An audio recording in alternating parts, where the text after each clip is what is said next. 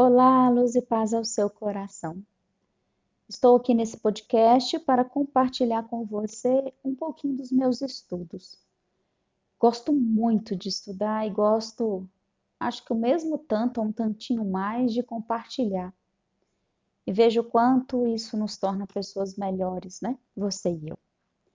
Olha, neste podcast, eu quero dizer a você que você vai poder ficar um pouquinho com raiva de mim mas se perdoe, tá bom? Isso é importante porque o que eu vou lhe dizer faz parte da minha evolução e da sua evolução. Se você está me ouvindo pela primeira vez, eu sou Gisele Miranda, psicoterapeuta, naturopata, consteladora familiar e palestrante. Estamos juntos nessa terra maravilhosa, construindo um mundo melhor para a paz. Na minha reflexão de hoje, eu quero trazer para você a questão do julgamento. E eu consigo pensar assim: uma pessoa que é adulta emocionalmente é uma pessoa que não julga.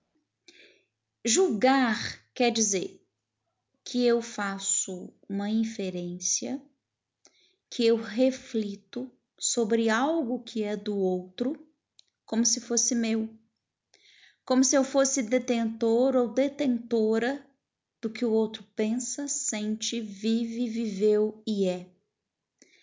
Posso dizer que o julgamento é uma forma de distração emotiva, porque ele tira o meu foco da conversa real, da necessidade real da ligação com o outro, da conexão, e ele me distrai do mais profundo daquele diálogo que poderia ser uma oportunidade de crescimento e ressignificação para mim e para o outro. Julgar é não se permitir se conectar com o outro, é como se eu colocasse uma barreira intransponível. E é como se fosse um muro pichado do meu jeito, o outro está do outro lado do muro.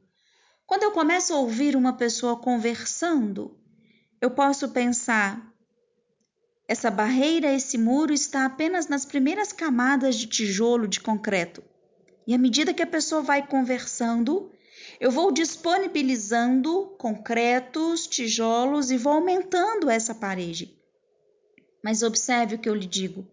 Não é o outro que monta a parede, a muralha, sou eu, com os meus tijolos, com a minha areia, com o meu cimento, ou seja, com os meus valores, as minhas crenças, o meu jeito. E aí eu enfeito essa parede, eu enfeito esse muro com aquilo que eu acredito que seja verdade, com as cores que eu elejo para a verdade, como se isso fosse também para o outro. E eu me distraio na conversa com o que eu estou vendo na parede ao construir a parede ao colorir a parede, ao colocar cartazes, frases atrativos e deixo de ver o outro. Julgamento, portanto, é como se fosse uma brincadeira inapropriada de criança.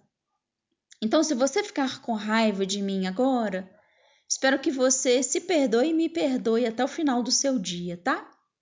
Quando nós, você e eu, julgamos, nós estamos sendo imaturos, estamos sendo emocionalmente infantis. Diante da oportunidade de dialogarmos, de fazermos uma conexão, de criarmos uma oportunidade, não de vermos quem é vítima e vilão, mas de termos uma oportunidade de sentirmos o outro como o outro é, de conhecermos o outro, de navegarmos com os olhos do outro pelo horizonte sem fim. Então, quando eu reconheço o meu ato de julgar, eu então começo a tirar tijolo por tijolo do meu muro, da minha parede, da minha muralha, e eu me coloco numa situação em uma comunicação que eu dou e que eu recebo e eu recebo do jeito que vem, correto como vem, porque é do outro. Eu apenas acolho e não faço disso a minha verdade, mas respeito o outro.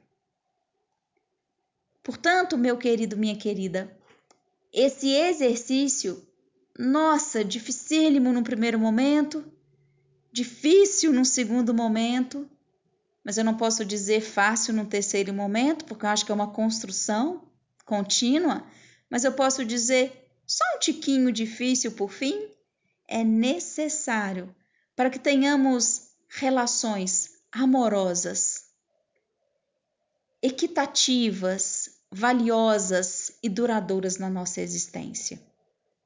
E para que eu não fique aqui falando sozinha, eu quero compartilhar com você um autor que eu tenho estudado nessas últimas semanas, que é o Marshall Rosenberg, o compilador da comunicação não violenta.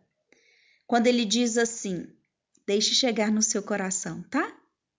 Ele diz assim: quando nossa comunicação permite dar e receber de uma forma compassiva, a felicidade substitui a violência e o sofrimento. Então, se você precisa de paz e de felicidade, se você precisa de alegria e de leveza, comece a pensar desse jeito: o que na minha comunicação precisa ser melhorado, transformado, precisa de um upgrade. Que você consiga conquistar oportunidades maravilhosas na sua vida de conexão e de reconexão com aqueles que você ama. Um beijo de paz profunda no seu coração e gratidão, que a minha gratidão chegue ao seu coração como um feixe de luz por me ouvir e transformar a sua vida. Uma tarefa que é só sua. Um beijo de paz profunda e até!